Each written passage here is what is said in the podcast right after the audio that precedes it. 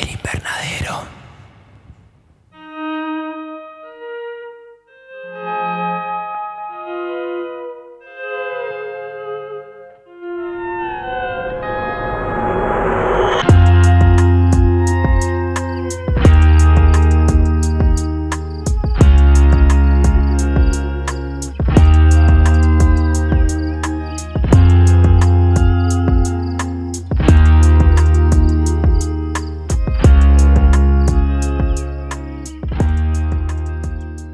Hola a todos, esto es El Invernadero. Uy, qué escalofrío que ya me genera escuchar esa voz fantasmagórica del principio. Si llegaron hasta acá es porque son conocedores y al igual que nosotros, amantes del género de terror. Espero que les esté gustando explorar los distintos países y conocer los miedos más profundos a lo largo del planeta. Mi nombre es Jesús Allende.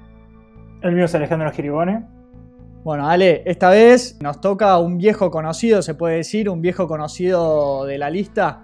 Sí, volvemos de nuevo con Indonesia, que, la verdad que estamos cada vez experimentando un poco más. Eh, todavía no somos expertos como con otros, otros países, pero creo que cada vez estamos entendiendo un poquito más de ellos.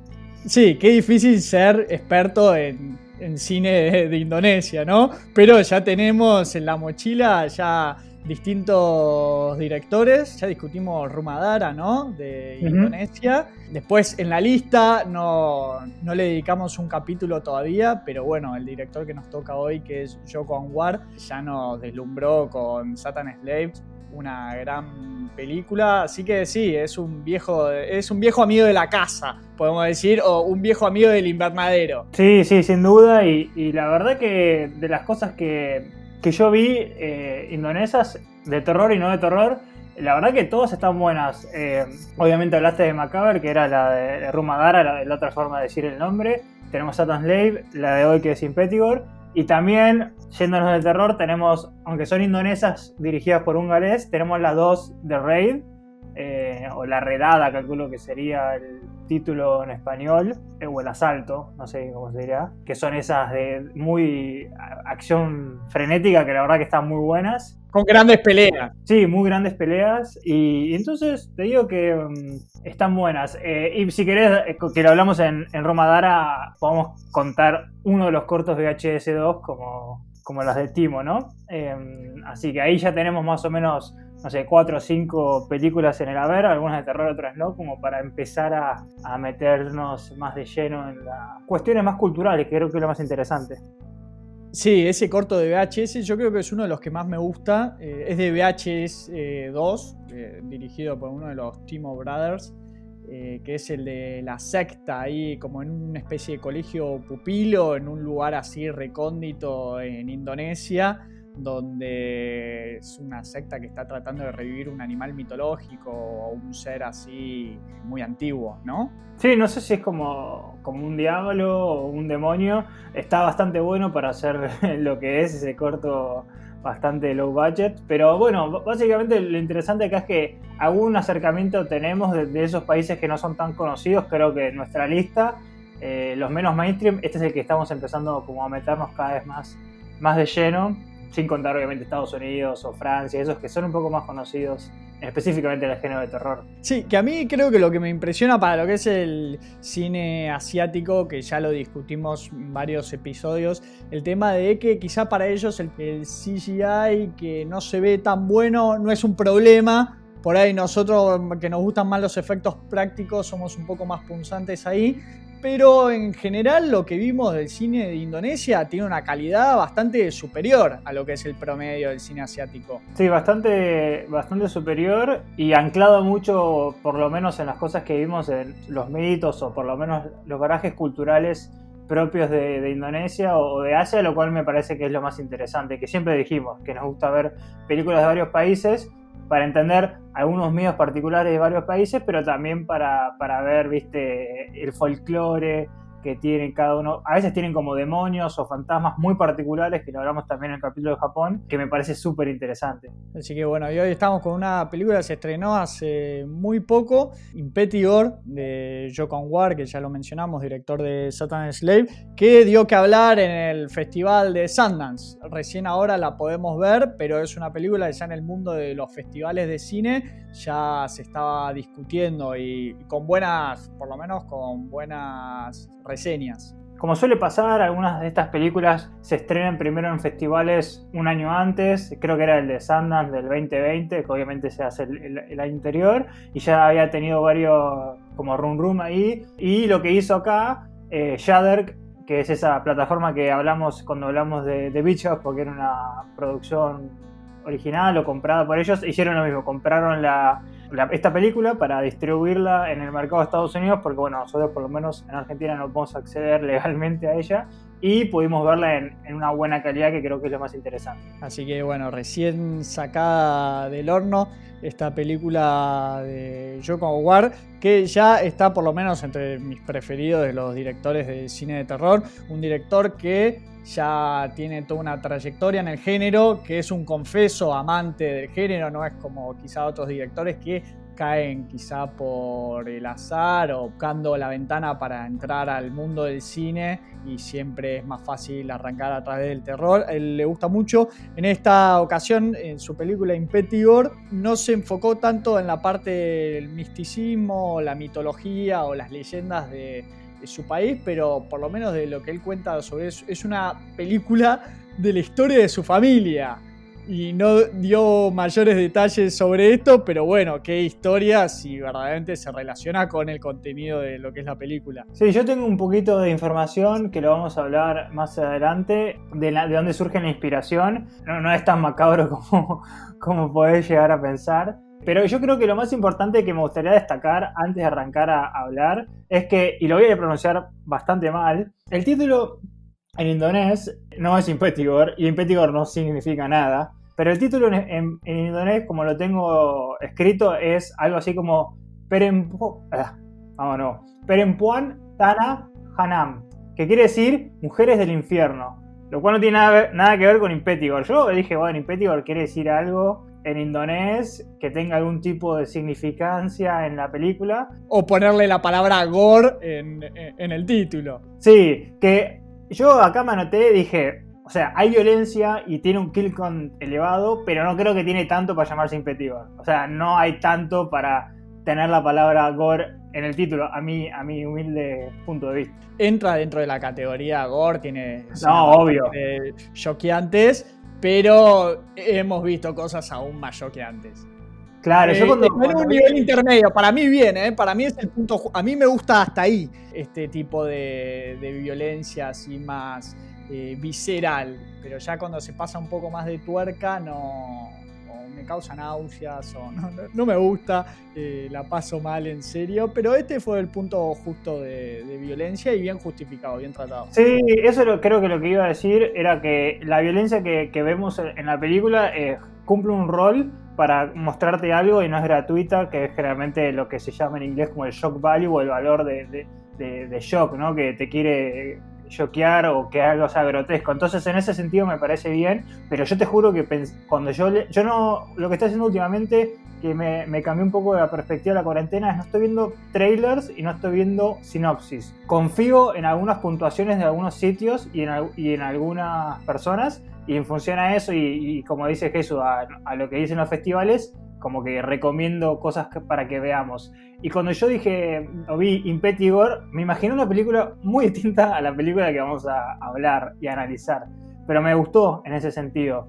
Pero yo iba por otro lado mucho más, si querés, slasheresco por el, el nombre Gore, ¿no? Sí, yo creo que también adquirí esa costumbre de ver. Bueno, de hecho, voy a los trailers una vez que vi la película, pero porque me gusta ver qué tipo de película me quisieron vender o cómo se promocionó. Después, obviamente, eh, puede resultar cualquier otra cosa, que es lo que suele suceder.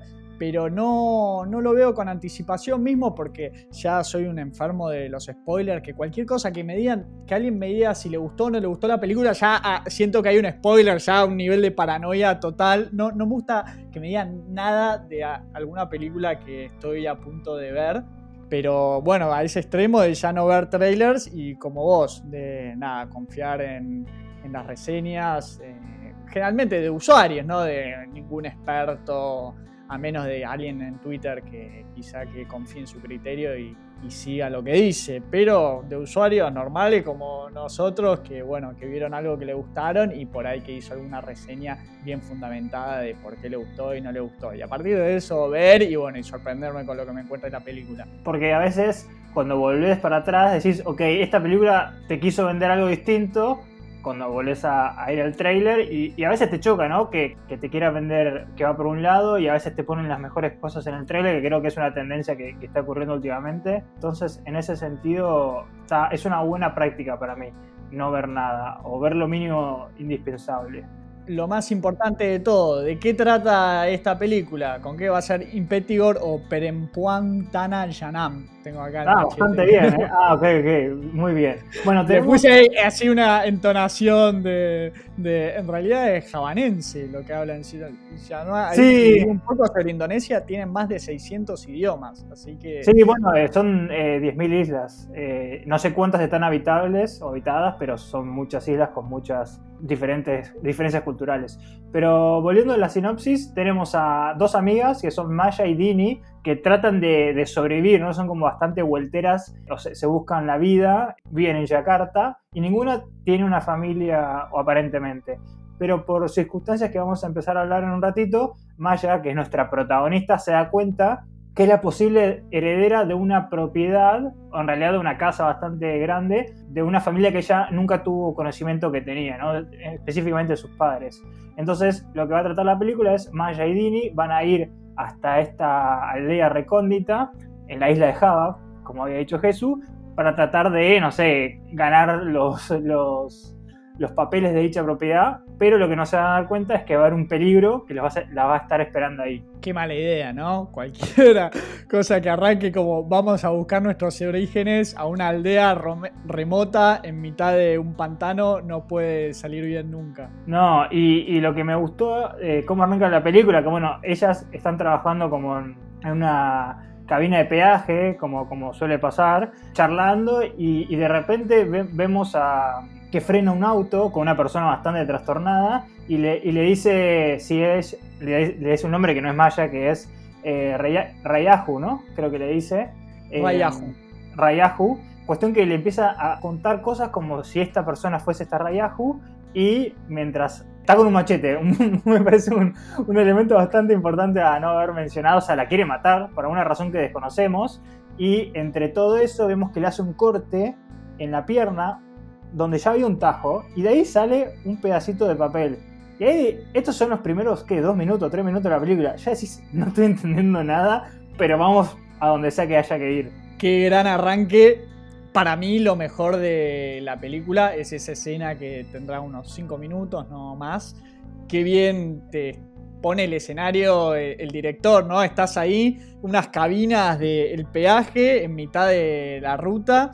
Esta conversación de ellas a través de las cabinas que se están hablando por celular porque no, no se pueden hablar, pero que ya te muestra que tienen una amistad como muy consolidada. Sí, casi hermanas, ¿no? Como hermanas de otra madre mucha confianza se tiene, se están diciendo cualquier cosa, hablan de relaciones, hablan de plata, de la economía, de lo que sea, de cosas muy triviales también. Y en esa misma conversación ya algo que, un elemento que te lo atraviesa en lo que parecía una charla normal, que Maya le comenta que hace unos días que se venía apareciendo un conductor que cada vez que iba a pagar el peaje la miraba como fijo. Claro, fijamente, de una manera perversa. Y nada, lo que parecía un comentario al pasar, bueno, le describe el tipo de auto que pasa. Llega el mismo auto con el mismo tipo. Entonces ahí ya sabes que se viene algo complicado. Sí, se viene algo complicado. Y bueno, eh, a mí lo que me gustó mucho al principio, los primeros, no sé, 15 minutos que son antes de que viajen a, esta aldea, es que ves una relación muy, muy linda y, por lo menos yo creo que eh, en Latinoamérica te podés sentir identificado en el sentido de, querer encontrarle la vuelta. Somos muy la vuelta a la vida, ¿no? De encontrar ese, esa oportunidad, porque al principio están trabajando en la cabina, después obviamente cuando se dan cuenta que no es bastante seguro, se ponen a vender ropa, así como a, la gente que está atendiendo sus mercados y hay como todo un, aire así de... De, de, buscavidas. Sí, de buscavida y tiene una relación muy linda, la verdad. A mí me parece que esta película está muy bien actuada y estas dos, estos dos personajes que son Maya y Dini son increíblemente eh, lindos, son, son muy perspicaces, graciosas. La verdad que... Creíble también. Sí, sí, sin duda porque nada, como que veis se están acompañando en momentos muy difíciles. Eh, las dos se nota más que están con, el agua hasta el cuello, que no llegan a pagar el alquiler a fin de mes, viven juntas, viven en un barrio bastante complicado. Después del, desenlace de lo que fue el trabajo en la autopista, se ponen ese negocio de ropa, pero saben que van a fracasar, entonces bueno, están viendo cómo encontrarle la vida y nada, son dos eh, sobrevivientes. Sí, ahí es cuando, eh, eh, mientras están acá con esto que venden ropa como al pasar, ella está en el baño y está tratando de investigar algo bastante complicado, que tengo un papel en el, en el, muslo y nunca me di cuenta, y aparentemente es algo que ella no puede leer, que también es algo interesante, ¿no? Está en otro idioma o un idioma antiguo, algo que pasa bastante en, en estas culturas que son bastante milenarias, que debe ser otro dialecto, después nos vamos a, dar cuenta que es como un javanés antiguo, ellos capaz lo estoy diciendo mal, pero probablemente en Yakarta hablan indonés, calculo, entonces bueno, eh, deciden, están revisando como las cosas de la tía que ella vivía con la tía o la abuela, no me acuerdo bien qué, familia la Tía. Y como encuentran una, una foto que está Maya de chica con estos dos padres que ella nunca, no tiene recuerdo de haberlos conocido. Y creo que no me acuerdo bien exactamente cómo investiga dónde queda esta aldea o de dónde está sacada esta foto, porque esta foto muestra en evidencia la casa, que es una casa bastante grande, pero una casa normal, no estamos pensando en ninguna mansión.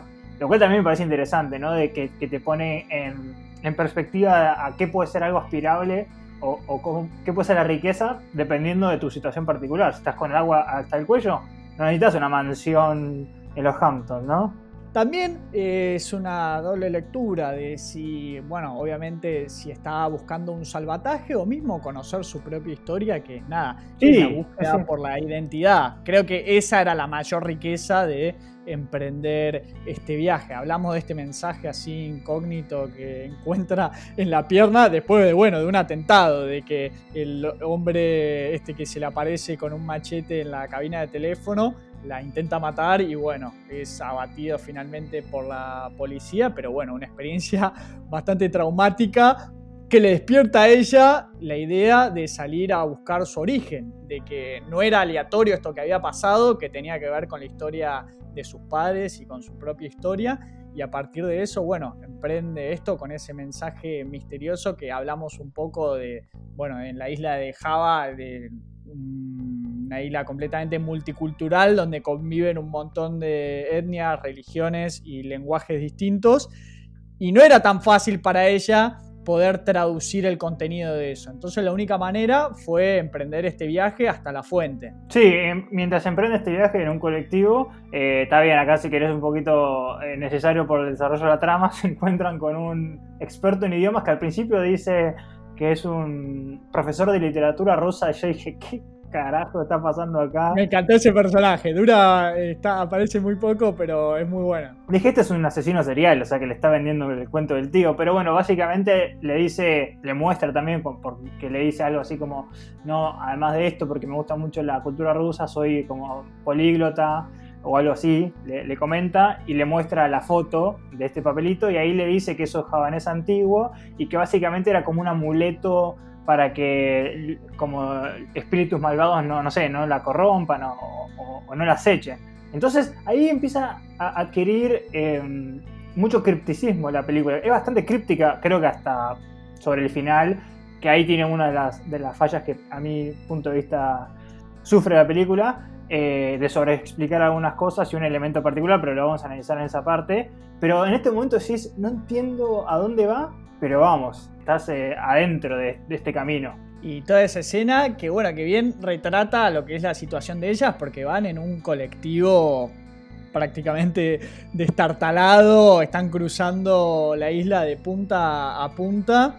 Lo tienen a este personaje detrás, que es ese experto en literatura rusa, que ya acá empiezan a aparecer algunos elementos sobrenaturales. Yo creo que juega un poco de si el pasajero detrás, el que le da esta información, que en realidad más que nada lo que le dice sobre el mensaje es que era algo maligno. Eh, no, le, no le puede dar una respuesta. Sí, creo que dijo que era un amuleto, pero que había sido como realizado por una persona malvada. O sea, quien lo escribió. Y ahí también te, te, genera. Porque era algo bueno aparentemente, pero hecho por una persona malvada y después vamos a entender bien qué quiere decir eso. Va a tener un contexto o un resignificado. Ya va apareciendo ahí lo sobrenatural. Lo que está tratando de decir también es que es medio misterio de si es una persona real o es un espíritu también, ¿no? Por cómo se presenta, una de ellas se estaba quejando porque él estaba tosiendo y después cuando pueden hablar con él les comenta que estaba tosiendo para espantar los espíritus que había dentro del colectivo, ¿no? Que ellas tenían un viaje de seis horas cruzando zonas completamente deshabitadas. Interpretación de ese personaje que podía ser un espíritu más o menos eh, bueno que las está tratando de proteger, porque ahí ya vemos la presencia de espíritus que aparecen en la película. Sí, y al mismo tiempo que pasa esto, vemos, por lo menos que sabemos real, los, los tres espíritus, que, los únicos que sabemos eh, explícitamente que existen, que son las, unas tres niñas que vemos la típica escena medio loop, ¿no? Que van pasando con en, el, colectivo y vemos desde la ventana que cruzan a, a tres niñas ahí sobre la ruta y no sé, pasan dos minutos y las vuelven a cruzar, ¿no? como las vuelven a pasar, no a cruzar. Entonces, bueno, ahí empieza a jugar con, esos elementos que son más cliché, pero, pero no, no, es nada negativo. Cuestión que arriban a, donde, no, sé el nombre de, la, de, la, de esta aldea, pero bueno, en realidad arriban a, como una, el pueblo más cercano a esta aldea porque, como dijimos, es una aldea quedada en el tiempo, que ni siquiera tiene como calles asfaltadas y únicamente eh, pueden ir a, no sé cómo llamarlo, pero como si fuese un sulky, en Argentina se, lo llama, que sería como un carruaje bastante precario, o sea, es un caballo y dos ruedas y una plancha de madera. Se están metiendo en una zona recóndita porque ellos ya viajan a un lugar bastante inhóspito desde Yakarta y desde ahí mismo conseguir transporte se les les costaba porque muy pocos conocían la zona donde se estaban dirigiendo, que era en un bosque impenetrable, hasta que consiguen, bueno, un chofer que los puede guiar por ahí, que les termina obviamente cobrando una fortuna, porque ya te deja decir como que es una zona donde la gente ya no iba más. Sí, es, y es una mezcla de, por lo menos yo cuando lo que sentí en el momento es, o gente que no, la conocía esta, esta aldea o esta ciudad, va, aldea, menos una ciudad, o, o no querían ir, ¿no? Por alguna, viste, que eso a veces pasa, ¿no? Como que tienen algo, a un misticismo, a un peligro inminente, entonces nadie, nadie se acerca, pero cuando llegamos a esta... A, toda esta aldea que es un protagonista más, muchas veces hablamos de las casas protagonistas, que también hay una, pero acá la aldea hay unos árboles en esta aldea que son dignos de una película de estudio Ghibli o, de Miyazaki porque son, no sé, son eternos, tiene ramas por todos lados. A mí eso, eh, la ambientación es de las cosas que más me gustó de esta película. Sí, las locaciones son muy buenas. Bueno, estuvo filmado en cinco regiones diferentes y se filmó muy rápido. Es una película, la filmaron en un solo mes, que ocho días de hecho. Y lo más destacable es justamente esto, la ambientación. Como decís vos, es un pueblo muerto de unas casuchas que se las está tragando el bosque, ¿no? Porque es además es un bosque muy pantanoso, como si fuese casi una ciénaga parece, ¿no? Como que el pueblo se está muriendo verdaderamente entre toda esa naturaleza.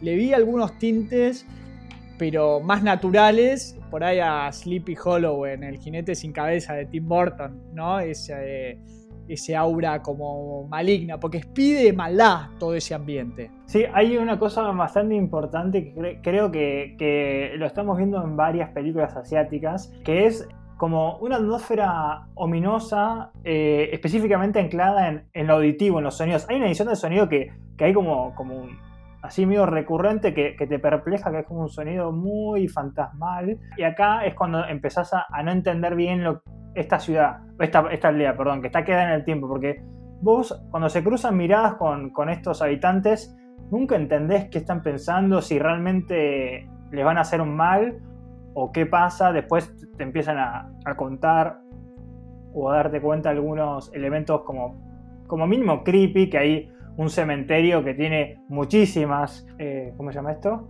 No sé, no sé si criptas, pero eh, hay muchos bebés o niños enterrados, eh, como más de lo que deberían haber, o sea, hay muchas eh, más tumbas de, niños y niñas que, de adultos, y creo que no me acuerdo si esto es una, un diálogo o no, como que se preguntan, che, ¿vos viste algún niño o niña? Y no bien, no hay. Lo cual como mínimo es raro. Sí, todo lo que se ven son ya adultos bastante mayores. La gente joven tendrá de unos 30 para arriba y ellas irrumpen acá y son claramente el elemento foráneo. Destaca mucho el contraste entre ellas que son unas citadinas de Yakarta en este mundo donde si bien sin ser ostentosas ni nada por el estilo, ya como están vestidas, Dini que está con unos anteojos negros y todo, parece una turistas eh, en un lugar no acostumbrado a ver a alguien fuera de, de ese pueblo.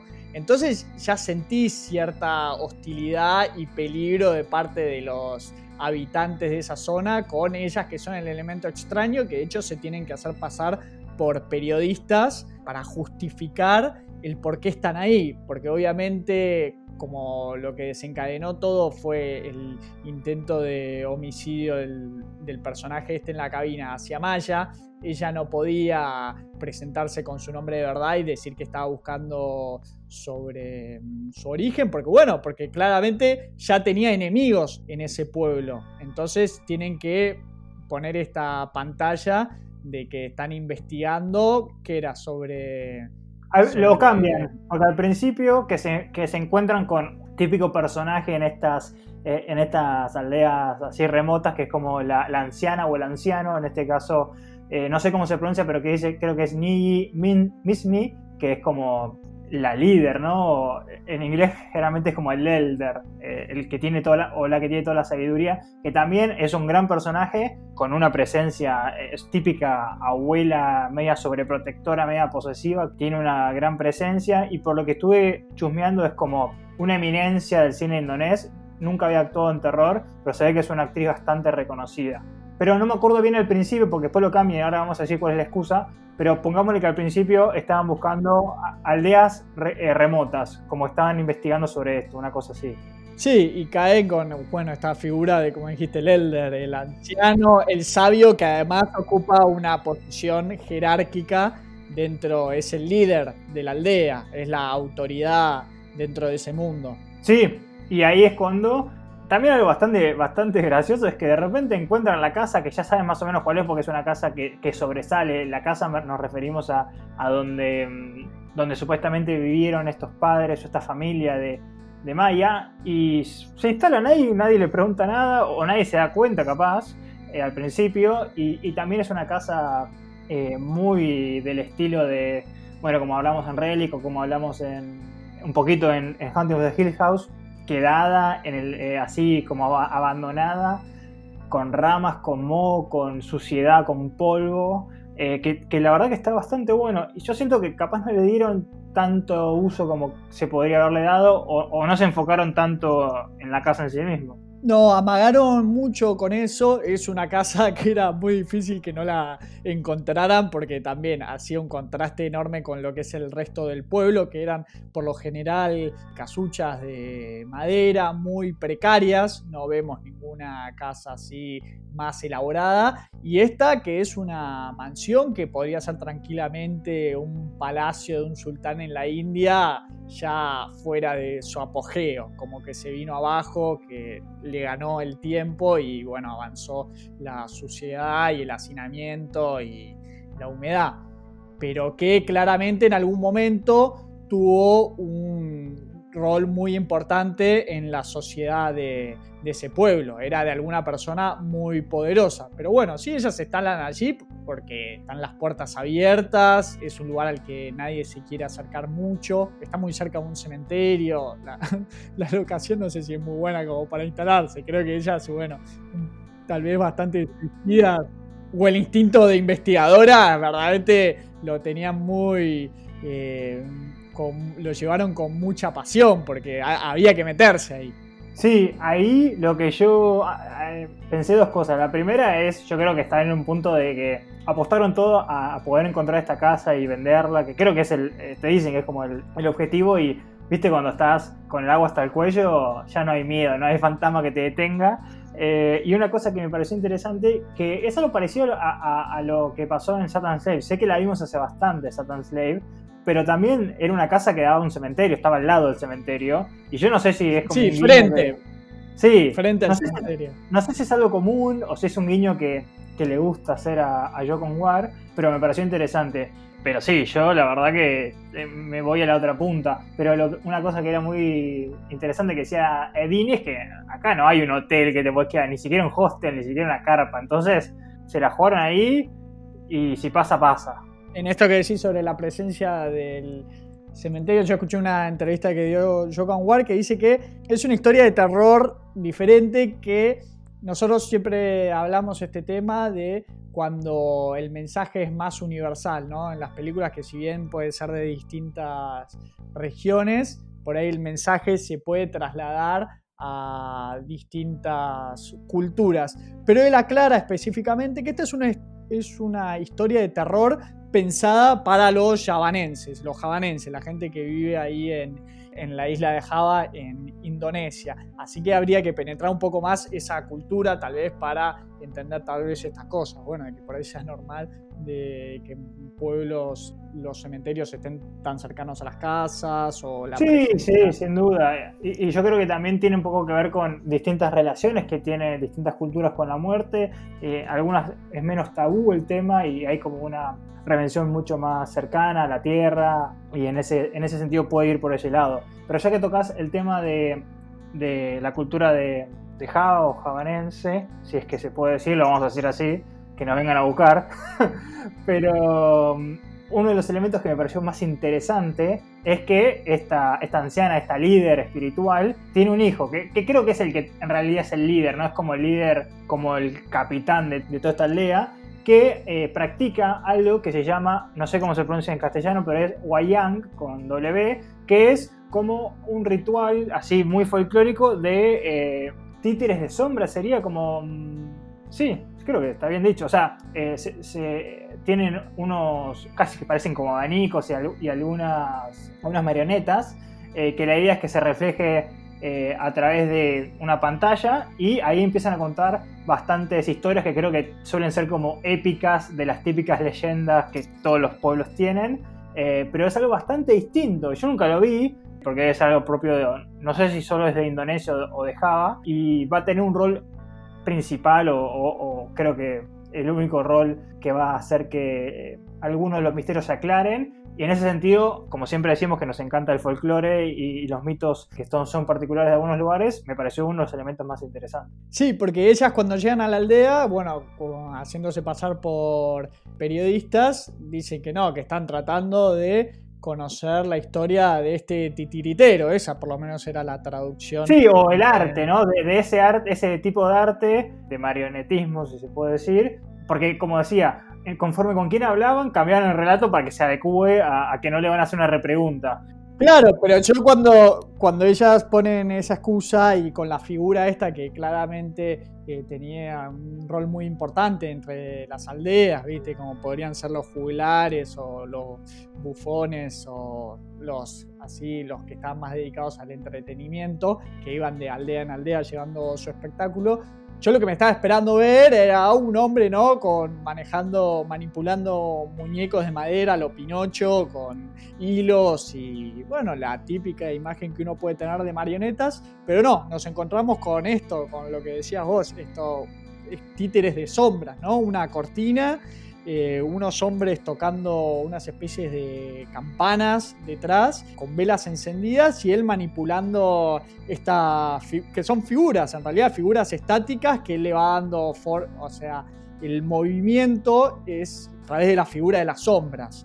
Algo que no había visto nunca. No, a mí lo que, lo que me hizo acordar es a algunos tipos específicos que he visto alguna película, no sé, de Kurosawa o, de ese estilo de, teatro japonés o de ópera japonesa, que también son con, algún tipo de, muñecos o de, tambores o instrumentos, pero sí es algo muy particular, algo interesante para quienes nos escuchan. Eh, este personaje, que sería como el titiritero, hijo de la, anciana, que se llama Kisaptadi, es eh, Ajie eh, Macaber, que era el marido de la embarazada en esa película.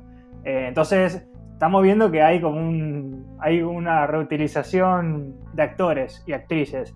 De hecho, Maya actúa en Satan's Slave, no la tengo de ahí esto por haber investigado, pero si la hubiese visto un poco más, nosotros la vimos hace un par de años, dos o tres años Satan's Slave, entonces capaz la hubiésemos podido conectar más rápido. Pero, pero sí. Es un cast a lo que es el cine de Indonesia es como que vos hubiese juntado a Darín, Oscar Martínez, a no sé, a Morán, no sé, a Graciela Borges, a todo lo mejor del cine argentino en una película. Es como que en esta joya eh, Joko logró lo que son verdaderamente las estrellas de, si bien por ahí no tienen su renombre internacionalmente, eh, dentro de Indonesia son figuras muy reconocidas. Hubo un presupuesto para lo que es el cast. Sí, además hay algo que hay que, sí, como aclararlo, es que cuando estrena Satan Slave, que es un remake de una película vieja, de creo que el 80 también llamada Satan Slave, la pega, ¿no? Eh, no solo en Indonesia, la pega afuera, que entonces es como, no sé si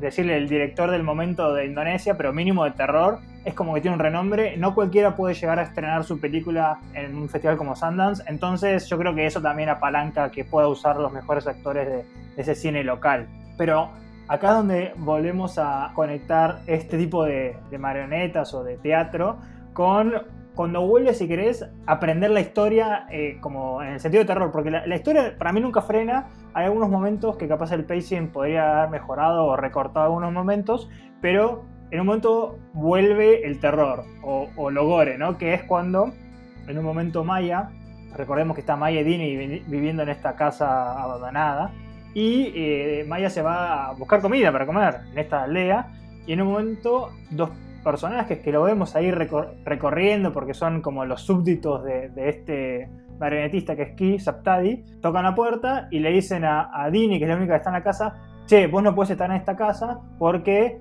ya tiene un dueño, una dueña en realidad estamos esperando que venga y no te corresponde. Y ella muy viva, tratando de, irse lo más rápido posible y sabiendo la historia, le dice, sí, yo soy Rayahu. Puede ser lo peor que puede haber hecho en su vida, ¿no? Ahí la intención detrás de ello, de, de eso, de decir que ella era... Por un lado, encontró un atajo. Ella, eh, Dini, desde el minuto uno que pisaron esa aldea, ya se quería ir. Estaba muy ansiosa. Obviamente la incomodaba mucho estar en esa casa deshabitada, fantasmagórica. Podemos ver como un atajo de ella de revelar ese. Sí, yo nunca lo sentí como una traición a, Maya, como que le, quiero sacar la casa ni nada de eso. Bueno, es que por eso yo, para mí hay dos interpretaciones. O una, un atajo para encontrar directamente los documentos de esa casa y poder irse de ahí. U otra, también son dos personajes muy sospechosos los que van a tocar la puerta ahí. Y un poco ella estaba tanteando de ver qué información. Porque desde que llegaron ahí no pudieron conseguir nada. La gente es muy parca, no les confían nada, porque claro, ellas son las extranjeras ahí. Por más de que es el mismo país, son, es como que hubiesen aterrizado dos extraterrestres. Lo mismo podría haber sido y no les confían ningún tipo de información, así que sentían que se estaban chocando contra una pared. Entonces ella también un poco para acelerar las cosas y protegerla a la amiga a la vez, ¿entendés? Como decir, bueno, yo voy a poner la cara de decir, yo soy Rayahu, a ver qué puedo conseguir, pero no hacerle pasar a su amiga por las posibles consecuencias que podía tener revelar su origen, que bueno, que claramente es eh, devastador. Eh, la haber abierto esa puerta porque ahí sí se vino la amenaza con toda. Sí, porque haciendo muy rápido, ellos le dicen, eh, ah, bueno, sos vos, eh, te estábamos buscando, vení con este, con este marionetista que es Ki Saptadi, medio como que la presionan, porque ella dice con bastante razón, y ahí es cuando me, son dos personas muy coherentes estas dos chicas, le dicen, no, estoy esperando a, Maya, y ellos como que la apuran diciéndole, mira que Ki Saptadi se va a ir a otra, otra aldea a tocar. Y, no a que estar tres días más. Claro. Eh, ellos ya saben que ella está incómoda, entonces, o lo perciben, entonces juegan por esa, con, esa carta y bueno, se van, ella sigue a estos dos personajes y bueno. Ella va con desconfianza igual, va con desconfianza, pero verdaderamente no le queda otra alternativa y bueno, ella tantea si lo van a llevar verdaderamente eh, con Kip Saptadi o no, ya a mitad de camino se da cuenta que... Sí, sí, no. No, y, muy, bueno, acá mucho no puede hacer, eh, utilizan un cliché que suele, suele pasar, que es la, falta de señal. Si querés, en este, en, este, en este caso la puedo ya justificar porque está en el medio de una aldea en Indonesia muy recóndita y ya cuando... cuando... Tampoco ves que haya ningún tipo de tecnología en esa aldea, es como un pueblo frenado en la Edad Media. Entonces, bueno, cuando ya se da cuenta que hay algo raro, quiere escaparse. Y bueno, ellos son dos hombres contra una mujer, se pone muy estratégicamente uno encima, uno detrás. Y bueno, empieza un forcejeo bastante, bastante sin sentido con un palo y, la noquean. Acto seguido, la vemos dada vuelta con un, balde de metal eh, donde lamentablemente eh, va a pasar algo que va a pasar mucho en esta película, que es la de Huellan, como si fuese un animal de caza antes de que pase esto no entiende por qué está así, como que trata de decir, bueno, no, soy, no sé si llega a decir que ella no es, pero como que dice, por favor, no, nunca les quise hacer algo mal. Sí, desesperada, voy a hacer lo que quieran para, frenar ella también es inteligente, ¿viste? Porque ella pensaba al principio que la querían violar y, y si querés, en una situación límite dice, yo soy una persona grande, una mujer grande, no hay que entrar a la violencia. Asumo que lo que quería hacer era tratar de encontrar el momento perfecto para escaparse, pero bueno, está colgada. Y acá es donde vuelve a erupción esta gran personaje que es la abuela, vamos a llamarle. Y de nuevo, si hablamos en, The Lodge de un suicidio sutil, eh, suicidio sutil, acá tenemos un degollamiento sutil. Vemos a una persona coja, porque la verdad que tenía como una, un pie como con gota, ¿no? Viste que le molesta para caminar y hace dos o tres pasitos y de un saque muy sutilmente le corta el cuello. Y acá es cuando entra el tema de la maldición, que hasta el momento sabías que algo estaba pasando en esa aldea, pero hay una urgencia en la abuela, como vos la bautizaste, en degollarla rápido, porque el que la tiene ahí raptada es Kip Sattadi, que la tiene atada, que un poco parecía que le iban a torturar y la abuela va y dice, mirá que está por haber un alumbramiento, hay, una mujer embarazada que está por dar a luz y nos tenemos que apurar. Y de vuelta acá, eh, se te empiezan a caer las fichas, un pueblo donde no, hay niñas ni niñas. No hay niñas. Pues vemos unas escenas de, de nacimientos donde el partero es Kip Saptadi. Sí, vos ves que tanto la, mujer que está dando a luz como el, posible marido, novio, siempre lloran, ¿no? Como que tienen dolor, pero como que al principio están eh, contentos, observan algo y tienen dolor y vemos que Kip Saptadi los tiene como una palangana de agua y ahoga a estos, estos infantes que si algo le vamos a, dar la derecha a esta película, que obviamente no, no somos por matar niños, pero es un tabú en las películas de terror, matar niños y animales. Y acá dijeron, ¿sabe qué?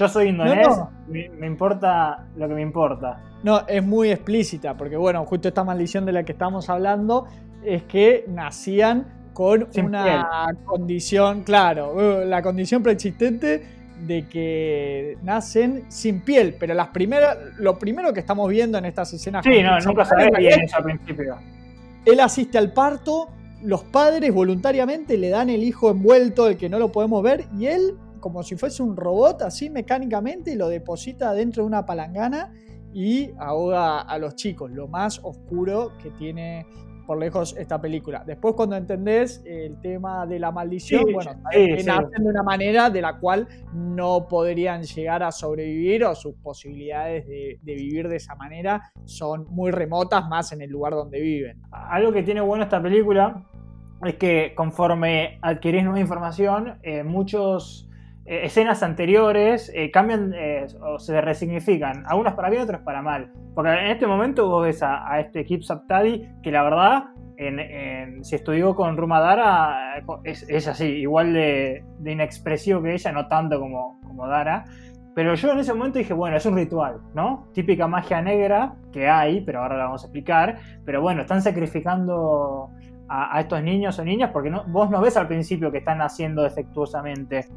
vos ves a una persona que obviamente tienen sangre porque es un parto, pero de repente ves que los ahogan. Y, bueno, ahí es cuando eh, creo que se dan cuenta que esta Rayahu no era Rayahu. Y no sé por qué hacen la asociación, ok, la otra es Rayahu, porque podría no serlo, pero mm. como bueno, todo el pueblo dice hay que buscar a esta Maya, ¿no? Esta otra persona que quedó está en la isla o en la aldea, y ahí cuando cambia, si querés, a la típica horda con, con fuego, como si fuese Frankenstein buscando a, la pobre de Maya. Yo acá tuve una regresión a Rumadara que habíamos en el elemento cuando analizamos el qué mal la estoy pasando.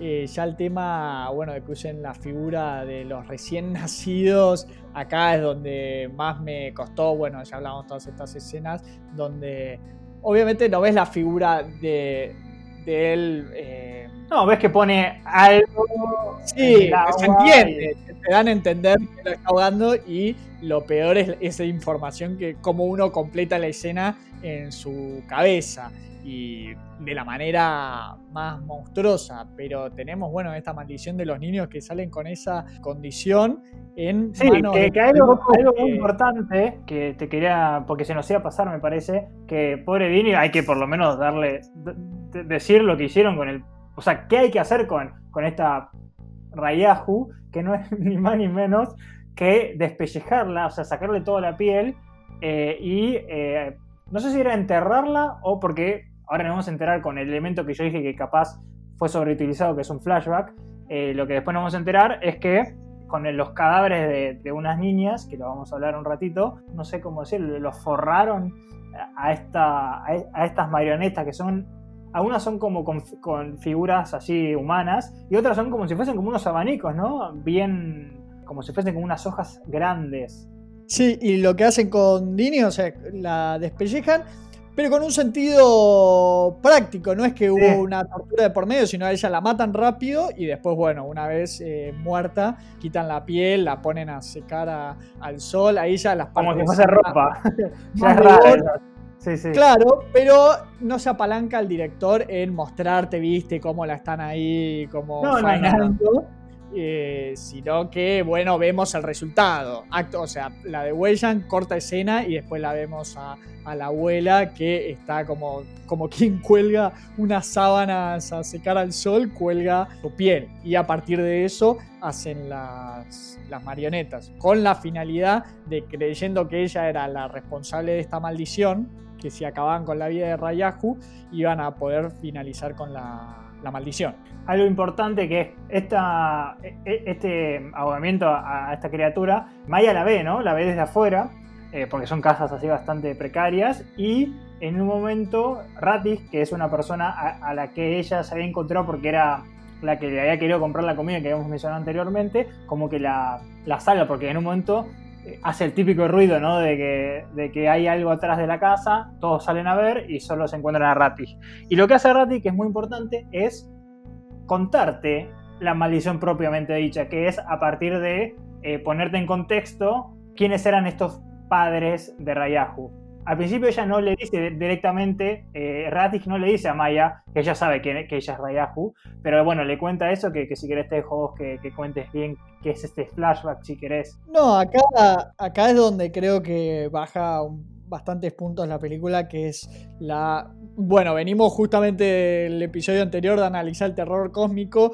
donde su mayor virtud es quizá dejar muchas cosas sin explicar, o, viste, o que el terror lo parta de lo que uno puede imaginar. Y acá, justo en este es un momento de la película que gira en torno a sobreexplicarte. Hace un build-up bastante largo que está muy bueno, pero ya momento de que ya van quedando menos minutos de la película, como que el director sintió de que tenías que saber todo lo que estaba pasando y por qué era que estaba pasando. Y entonces, o tenemos personajes que directamente nos están diciendo qué es lo que está pasando, que es el caso de esta mujer, que además resultaba ser la mujer de quien intentó matar a Maya al principio de la película. Sí. Si no, también tenemos un fantasma que te hace una especie de Inception donde te inocula un montón de información y después están los flashbacks. Es como ya ahí sentí demasiado. Déjame algunas cosas o sin explicármelas o por ahí con un elemento sutil, por ahí una carta que encuentran o por ahí pedacitos. Acá no, nos dijeron exactamente cómo se originó la maldición, de qué manera se podía terminar y prácticamente cómo iba a terminar la película. Sí, a, mí eh, lo que me pareció, ahora vamos a explicar bien este flashback, es, es, un flashback y una visión, si se puede decir, que sería el segundo, básicamente la misma, pero narrada desde otro punto de vista y por ende recontextualizada. Pero yo, yo siento que una de las dos por ahí está bien, las dos no, porque siento que las dos sobreexplican y siempre nosotros por lo menos somos bastante defensores del menos es más, da algunos indicios y nosotros podemos inferir el resto. Pero bueno, el flashback en definitiva lo que cuenta es la historia de los supuestos padres de, Maya, que eran este matrimonio rico. Él era de nuevo un marionetista y que no tenían problemas para concebir. Y de repente después de tres o cuatro años de intentarlo, creo que lo logran, pero esta hija, que sería Maya, eh, nace sin piel. Luego lo, que empieza a pasar, sin darte mucho detalle porque esta es la primera eh, visión, que es medio críptica, desaparecen tres niñas, que supuestamente son las tres niñas que vimos en el, en el, colectivo. Y de un día para el otro pasaron de no mostrar nunca a Maya porque ellos habían, habían nacido, pero no la mostraron porque no tenía piel. De repente aparece una chica súper eh, saludable con piel. Y bueno, básicamente lo que te dan a entender es que hizo alguna magia negra para sacrificar a estas tres niñas y, no sé, transferirle la piel. Y acto seguido te cuentan que en un momento, bueno, está teniendo esta, este teatro, esta obra, y, no sé, se vuelve loco el, padre de Maya y asesina a todos los músicos y después se corta el cuello, como él, mismo se corta el cuello. Llevamos dos degollamientos, quiero ir contándolo porque va a haber bastantes. Y bueno, ese sería el flashback. Y ahí es cuando te dicen, bueno, y desde ese momento no nacieron ningún, ningún niño hace 20 años. Bueno, como dijimos, eh, explicaciones no faltan, no, es una película que no te quedas con ningún tipo de dudas sobre o misterio sobre lo que podría haber pasado. Yo creo que los fuertes eh, están en la ambientación, las locaciones y las actuaciones que son muy buenas. Ya cuando entra en este rush de tramos acá, en todas estas explicaciones que para un final redondo, se podría decir, ¿no? De todo el pueblo buscando la raya, a, Rayahu, que es Maya, para final, finalizar con esta maldición. Y bueno, y tenemos hasta un fantasma que le explica a, a ella cómo terminar verdaderamente con esto. Y es en esta escena final donde se replica lo que le había pasado a Dini, que está colgada arriba, que la están a punto de degollar. Y ella, que bueno, logra eh, frenar todo esto.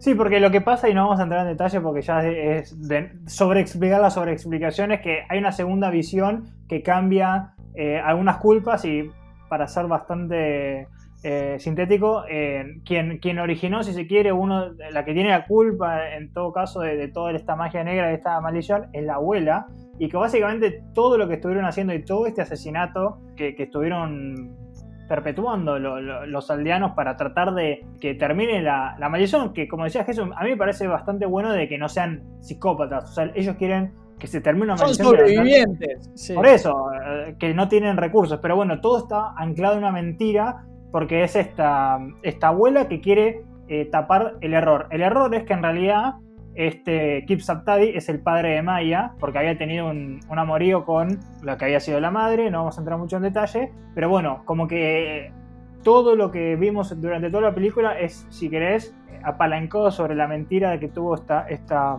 esta abuela, y acá es cuando, si querés, cuando está Maya colgada, se pone medio todo eh, melodramático y un poquito telenovelesco, pero hay una escena bastante particular que es una secuencia de dos suicidios mano contra mano que es cuando Kisaptai se da cuenta que todo lo que hizo, eh, todo ese mal que engendró de matar a la gente, estaba basado en una mentira, no puede con la culpa, se corta el cuello, llevamos tres, tres degollamientos y después la, madre, que sería la anciana, no puede ver que, no puede soportar que, su hijo se haya muerto y se corta de nuevo el cuello, llevamos cuatro, creo que este es el último.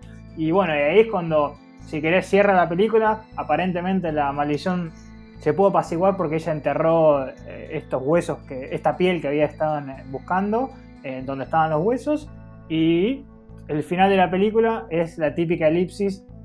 Un año después vemos que esta aldea tiene electricidad, como que está mucho más viva, hay niños y acá, qué sé yo, este recurso a mí nunca me gusta, eh, el de aún hay más.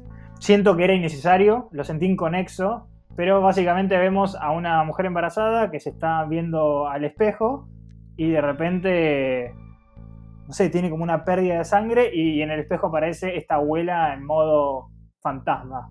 Eh, y así termina la película, ¿no? En, típico, ¿pensaste que terminó? No, no terminó. Así que ese, ese elemento a mí no me gustó. Sí, creo que trata de condensar muchísima información en muy poco tiempo en vez de haberle espaciado a lo largo de toda la película, irte poniendo... Se mantiene misterio completo hasta casi el final de la película y ahí ya es información tras información de lo que son los trabajos de Yoko me quedo con Satan Slave. Esta es una buena película que, bueno, tiene para mí esa...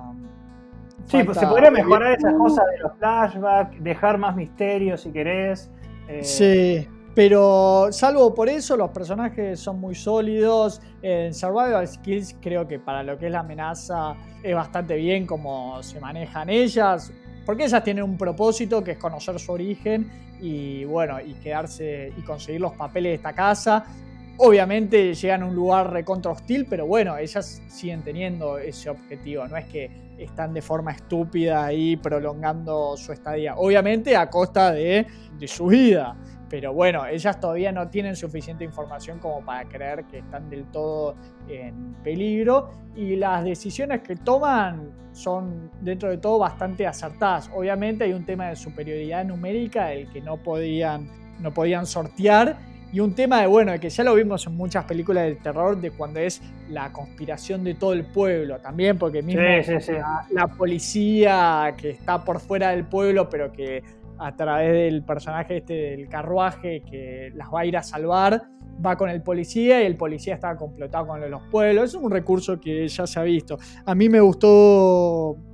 Me gustó bastante porque es bastante entretenida, no te aburrís. Me quedo con Satan Slave, igual, pero esperando seguir viendo películas de Yoko. A mí me parece que técnicamente es bastante superior a, a Satan Slave en, la locación, el apartado técnico, la cinematografía, el sonido, pero, pero sí, es, Slave es mucho más cerradita, eh, te asusta más, así que, eh, así que yo también me quedo con ella, pero, pero sí siento, nosotros nos gusta también ver muchas cosas de cineastas debutantes, pero ya cuando entendés que hay una experiencia de por medio que saben trabajar con los planos, está bueno, ¿no? Ya empezar a, a ver lo que hace un director con distintas, con distintas tramas. Solo para cerrar, cuando había hablado de, la, de esa experiencia personal de, de Yoko, que era como la, inspiración, era que cuando él era chico, el, hermano le, contaba, así como para asustarlo, que hacían estas marionetas con piel humana. Y con, él, él tenía 7 años. Y bueno, como para, si quieres un mito urbano, un creepypasta de la época. Pero bueno, eso le asustaba y, básicamente eso fue como el génesis o la semillita para, para mezclar algunos de los elementos.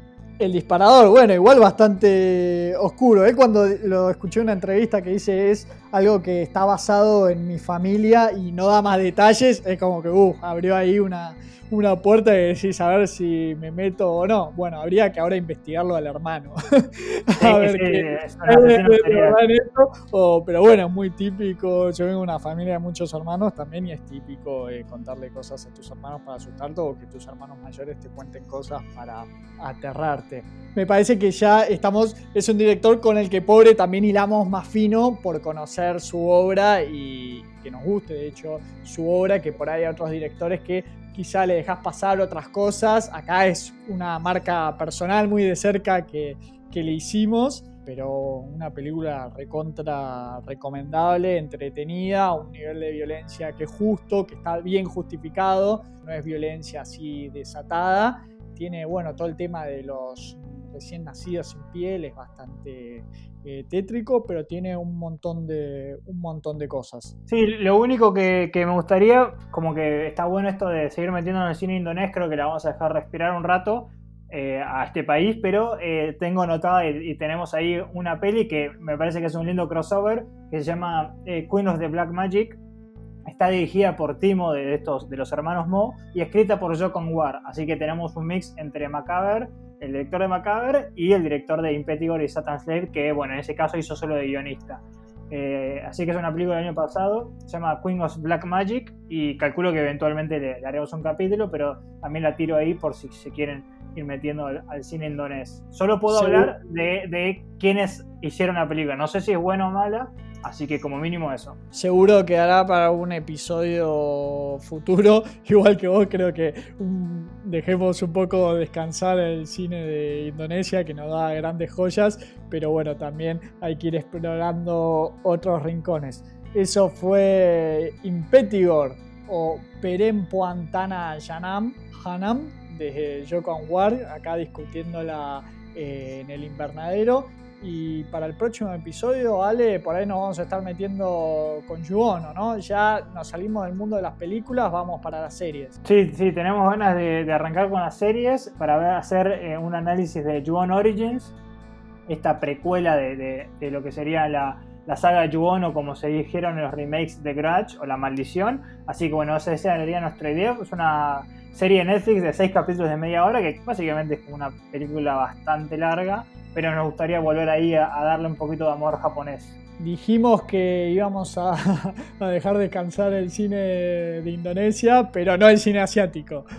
No, para ah, nada. Hay, hay mucho, mucho, muchos países en Asia, así que todavía tenemos para quedarnos un ratito ahí y ya somos grandes fanáticos del continente en todo lo que tenga que ver con el terror. Ale, ¿nos decís la, nuestras redes? Sí, eh, nuestro Twitter es el invernadero H1. Ahí de nuevo tienen links a, todas nuestras otras redes y, listas que hacemos. Y si no, en, en YouTube nos pueden encontrar como el invernadero horror. Esto fue el invernadero, dándoles quizá la advertencia de que si están buscando sus orígenes, o quieren conocer más sobre su historia, quizá no es una buena idea adentrarse en pueblos recónditos en mitad de la nada, más si está en un pantano o en un bosque tenebroso. Mi nombre es Jesús Allende. El mío es Alejandro Escribone. Y los esperamos para la próxima para seguir discutiendo terror en cualquier rincón del mundo. Chao, chao. Adiós.